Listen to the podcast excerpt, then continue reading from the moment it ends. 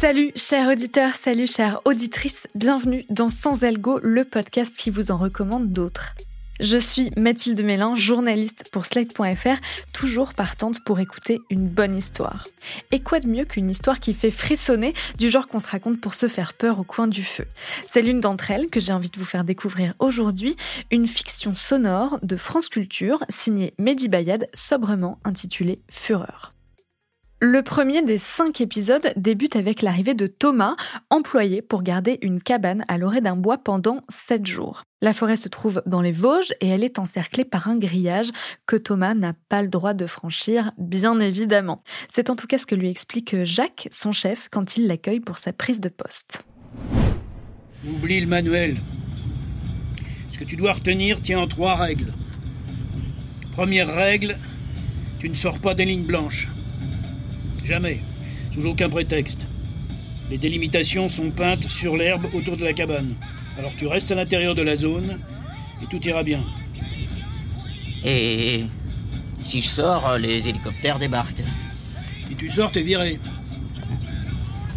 Deuxième règle. En cas de pépin, tu déclenches le signal d'alarme. N'utilise pas le revolver. C'est compris? Tu déclenches l'alarme. Tu t'enfermes à clé et tu bouges plus. Les gardiens ont déjà utilisé le revolver Enfin, troisième règle, celle que tu dois te fourrer dans le crâne avant toutes les autres. Personne n'entre, personne ne sort. Répète. Oh, j'ai compris, euh, c'était dans le descriptif du poste. Je m'en tape, tu répètes. Personne n'entre, personne ne sort. Voilà, on y est. L'ambiance est assez inquiétante, mais Thomas s'installe tout de même dans la cabane où il trouve une radio. Il commence à discuter par radio interposée avec une autre gardienne, Lucie, qui se trouve dans une cabane un peu plus loin dans la forêt. Lucie a l'air euh, sympa, mais on comprend vite qu'elle en sait beaucoup plus que Thomas, et donc que nous, auditeurs, sur ce qu'il se passe vraiment dans cette forêt bien mystérieuse. Au fil des épisodes, Fureur met en scène des bêtes à huit bras, un certain Monsieur Lune qui semble tirer les ficelles d'un complot mondial, plusieurs morts violentes et un complotiste convaincu. J'ai voulu savoir comment Mehdi Bayad avait imaginé cette fiction qui oscille entre thriller fantastique et enquête policière. Je l'ai donc invité au micro de Sans Algo. Bonjour Mehdi Bayad. Salut. Vous avez remporté l'appel à projet du Fonds Podcast Natif France Culture SACD en 2020. La série sort maintenant, en 2023. Qu'est-ce qui a pris si longtemps? Il y a eu beaucoup de repassages sur le texte. Et en fait, je crois que la version qu'on va entendre à la fin, c'est la version 17. Et j'ai jamais fait ça de ma vie. Normalement, j'écris euh, d'un premier jet et parfois je relis une fois. Et ensuite, j'enregistre, mais jamais plus.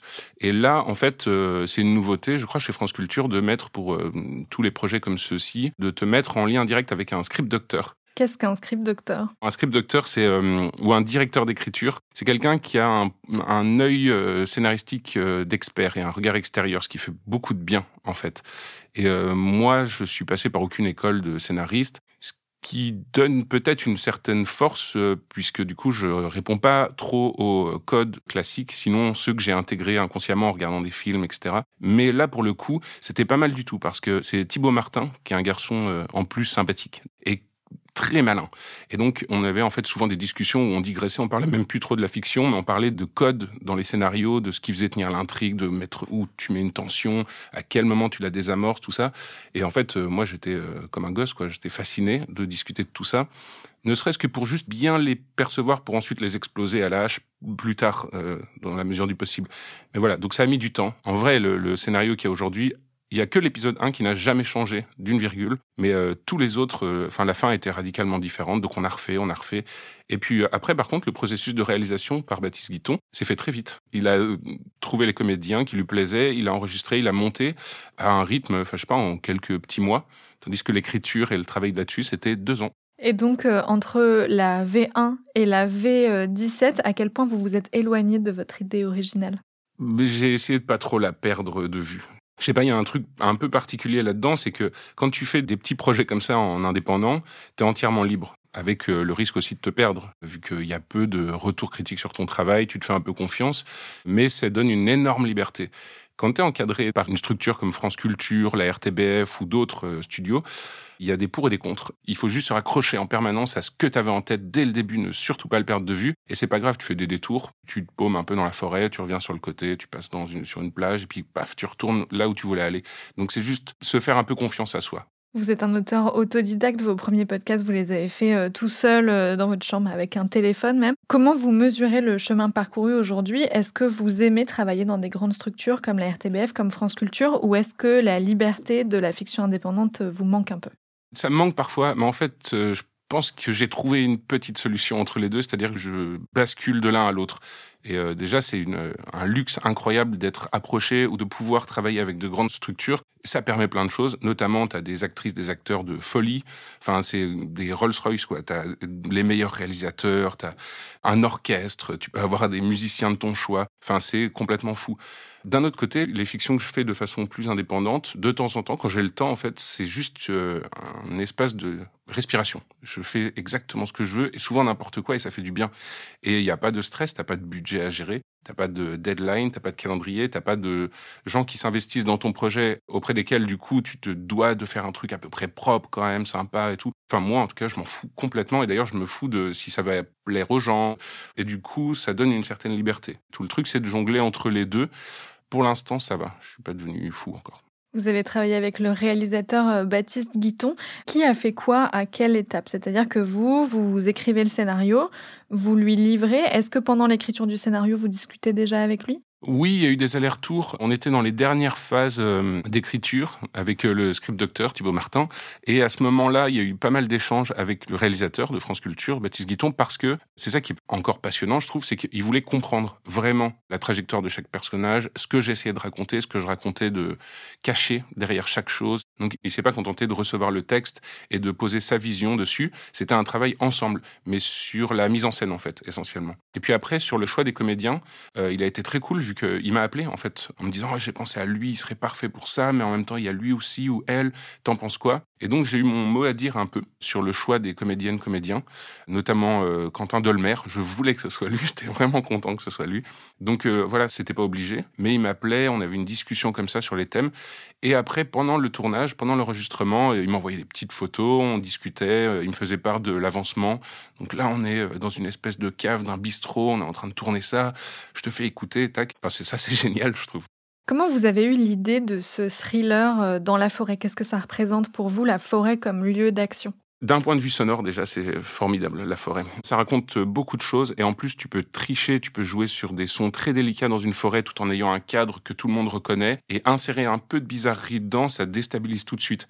Mais il faut savoir que la forêt et même la montagne, etc., c'est dangereux en fait, même en journée. J'aime bien souvent les ambivalences ou les euh, travailler sur la dualité entre deux choses euh, en apparence contradictoires, mais en fait qui se mêlent l'une à l'autre. Donc là, euh, la ville et la forêt, c'est ça? C'est ça, ouais. C'est assez contradictoire ou paradoxal parce que dans la ville, on se sent à la fois en sécurité et on est quand même sur nos gardes. Et dans la forêt, on se sent à l'aise, mais on sent qu'il y a une espèce de chose étrange. Et donc je me demandais ce qui pouvait se passer si je racontais à un type lambda qui venait de la ville euh, pour se ressourcer ou prendre un petit boulot d'été ou se prendre un moment de calme loin des bizarreries de la ville pour trouver en fait encore plus de trucs chelous là où il se, il se cache. Votre personnage principal, c'est Thomas, qui vient donc être gardien euh, d'une cabane, la cabane numéro 6, en lisière de forêt. On ne sait pas grand-chose sur Thomas, finalement, mhm. mis à part qu'il vient de la ville. On n'a pas trop d'infos euh, sur lui. Pourquoi euh, ne pas nous raconter plus de choses sur ce personnage? Aucun des personnages n'a de passé dans cette histoire. On ne sait rien sur personne, à aucun moment. Et en fait, c'est un peu un procédé narratif que j'aime bien utiliser parfois. Et en fait, je trouve ça génial parce que ça fait que en fait, les sont définis par ce qu'ils disent et par ce qu'ils font uniquement. Donc, rien ne t'échappe. Tu découvres en même temps qu'eux et euh, c'est performatif. C'est-à-dire que c'est leurs actes qui définissent, qui construisent petit à petit leur personnage. Donc, tu vois le personnage se construire sous tes yeux ou dans tes oreilles, là, en l'occurrence, au fur et à mesure. Et ça permet d'autres euh, trucs un peu plus étranges. Notamment, ils sont encore plus imprévisibles. Et à aucun moment, tu peux, sauf à t'investir vraiment dans la fiction à écouter et à te mettre dans la peau du personnage, et alors tu peux essayer de deviner ce qu'il va faire. Je sais pas si je suis clair, mais j'y réfléchis un peu à ça. Ça permet de développer les personnages différemment. Mhm. Vous avez fait le choix euh, d'écrire euh, chaque épisode plus ou moins du point de vue d'un personnage différent. En tout cas, c'est ce que j'ai lu sur la page de présentation de France Culture. Mhm. Je l'ai pas tout à fait ressenti comme mhm. ça en tant qu'auditrice, en tout cas moins franchement que dans d'autres fictions que vous avez faites comme Dracula de la RTBF par exemple, où là c'est clairement un épisode, un personnage, mmh. une trame narrative. Là, on suit euh, Thomas, donc le personnage principal, Lucie, qui est une autre gardienne, Marie, qui est une journaliste de passage dans les Vosges, Ahmed, un habitant du village, et Jacques, le chef des gardiens. Mais on n'est jamais complètement que avec eux pendant tout l'épisode. Pourquoi, dans votre esprit à vous, vous nous dites que euh, chaque épisode suit un personnage, puisqu'il y a des moments où vous nous, vous nous extirpez de l'espace de ce personnage? En fait, c'est une fausse piste un peu et un point d'attention. C'est-à-dire que euh, l'auditeur a une information que n'ont pas les personnages. L'auditeur sait que ça va tourner autour d'un des personnages, et donc tu as une, euh, un petit bonus de compréhension. Je sais pas comment l'expliquer autrement. Et simplement, c'est une façon de vous dire, ce personnage-là, finalement, par ses choix, même s'il n'est pas omniprésent, va définir ce que l'épisode essaie de véhiculer. J'ai essayé de faire ça pour chaque épisode, et de la même façon que chacun de ces personnages soit défini aussi par une musicalité propre, un peu particulière. Chacun a un soit un tic de langage, soit un élément sonore qui le définit, pour faire une espèce de fresque où chaque personnage est reconnaissable très très rapidement. quoi. Dans vos fictions, en général, vous aimez bien euh, donner à l'auditeur euh, des maximes, des grandes phrases, des grands principes. Où on vous devine un peu derrière ces phrases-là. Dans le premier épisode de Fureur, le personnage de Jacques, qui est un peu le chef des gardiens, accueille Thomas et prononce une phrase que j'ai trouvée intéressante. Tu peux faire de cet endroit un paradis ou un enfer, ça ne dépend que de toi. Là, c'est vous qui vous adressez à nous, non? Oui, certaines fois. En fait, j'essaie de toutes mes forces de pas faire des phrases surannées ou de pas tomber dans des grandes maximes ou de pas imposer euh, ma morale ou mes idées aux gens, parce que je pense que c'est la meilleure façon de les écœurer et de les euh, qui n'écoutent pas ce que j'essaie de subtilement ou pas leur dire. Mais oui, il y a deux trois petites phrases comme ça. Après, c'est super dur de se défaire du personnage. C'est intéressant de les, créer, de leur donner des petites phrases, sachant que quand tu es spectateur auditeur, tu sais jamais. C'est plus intéressant quand il y a un doute si euh, l'auteur est en train de s'adresser à toi, ou alors c'était justement, il te disait tout l'inverse parce que le personnage est détestable. Et là, en fait, c'est un peu tôt, et donc euh, je me suis permis ça parce qu'au début, on ne sait pas si on doit éprouver de l'empathie ou de l'antipathie pour ce personnage. Donc, glisser des phrases comme ça, ça sème un trouble parce qu'on ne sait pas du tout, du coup, si jamais on doit lui euh, tu vois, si c'est une phrase pensée pour nous, pour nous parler, ou si c'est au contraire un truc qui est détestable, qu'il faut pas accepter. Vos personnages ont pour consigne de rester à la lisière de la forêt, de pas y entrer. Je trouve qu'il y a presque un côté euh, conte pour enfants. Est-ce que c'est une inspiration mhm. et est-ce que votre histoire a une morale? Disons que le, truc premier est arrivé en lisant une nouvelle de euh, Olga, j'ai oublié son nom de famille, qui a écrit, euh, qui était prix Nobel de littérature. Olga Tokarczuk. Voilà. CZ. Elle-même. Voilà, et qui a écrit une nouvelle euh, sur euh, adapté d'un folklore, enfin d'un mythe anglais des enfants au vert de Woolpit. Et l'histoire me, me semblait belle. C'est une histoire qui faisait un peu écho à, euh, au voyage de Shihiro de Miyazaki, que j'aime beaucoup. Je sais pas, je trouve ça onirique. Je trouve qu'il y a plein d'idées super intéressantes dedans, traitées avec intelligence, avec finesse.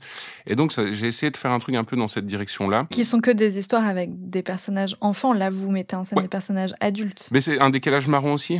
Dès que tu places un adulte dans un monde dans un monde comme ça, ça crée de la bizarrerie. Et, euh, ou alors tu peux te dire, mais c'est sali, plus ou moins par les adultes. Ou alors les adultes vont poser un regard qui sera vraiment grave plutôt que juste à voir ça comme quelque chose d'éthéré, d'onirique, de merveilleux. À plusieurs reprises, vous utilisez le son et la musique pour créer une situation angoissante, comme à la fin de l'épisode 1.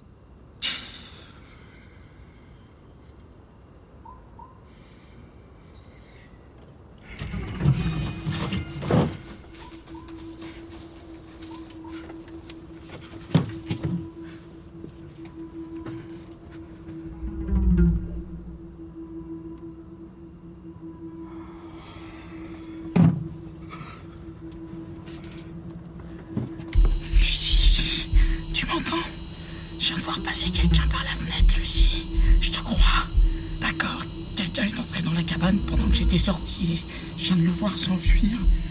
Je dois faire quoi? Je déclenche l'alarme? Allô?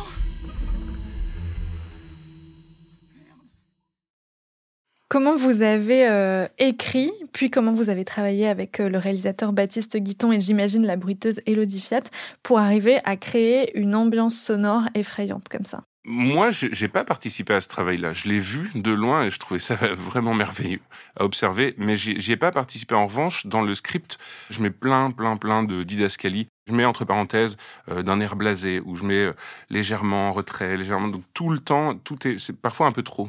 D'ailleurs, c'est une erreur parce que souvent les comédiens après au moment de la direction artistique sont trop influencés par ce truc-là et voilà. Et pour les bruitages et toute l'ambiance, donc j'ai mis beaucoup de petites choses, mais Baptiste a pas tout pris et c'est bien. Il a fait un travail. Alors je sais pas du tout comment il a travaillé avec la bruiteuse. J'ai vu une vidéo. À un moment, il m'a filmé un petit moment de, de bagarre euh, dans les locaux de France Culture et donc j'ai pu voir comment se passaient les séances de bruitage où ils étaient la bruiteuse était derrière en train de taper sur euh, des meubles, etc.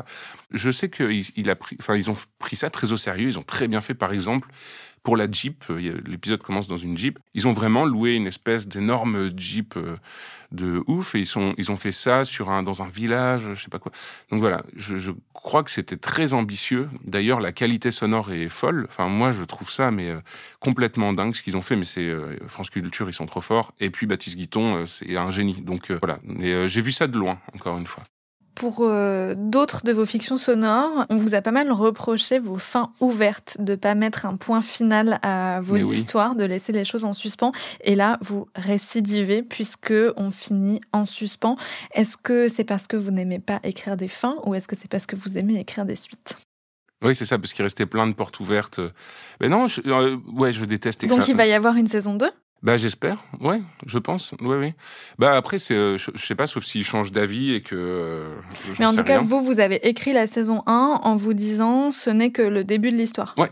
En fait, à l'origine, j'ai dans le l'appel à projet SACD euh, France Culture, j'avais écrit une, une, une fiction qui se terminait, donc l'histoire était finie, ça se tenait en, et d'ailleurs c'était pas cinq, mais c'était six épisodes, ce qui était demandé à, l'origine.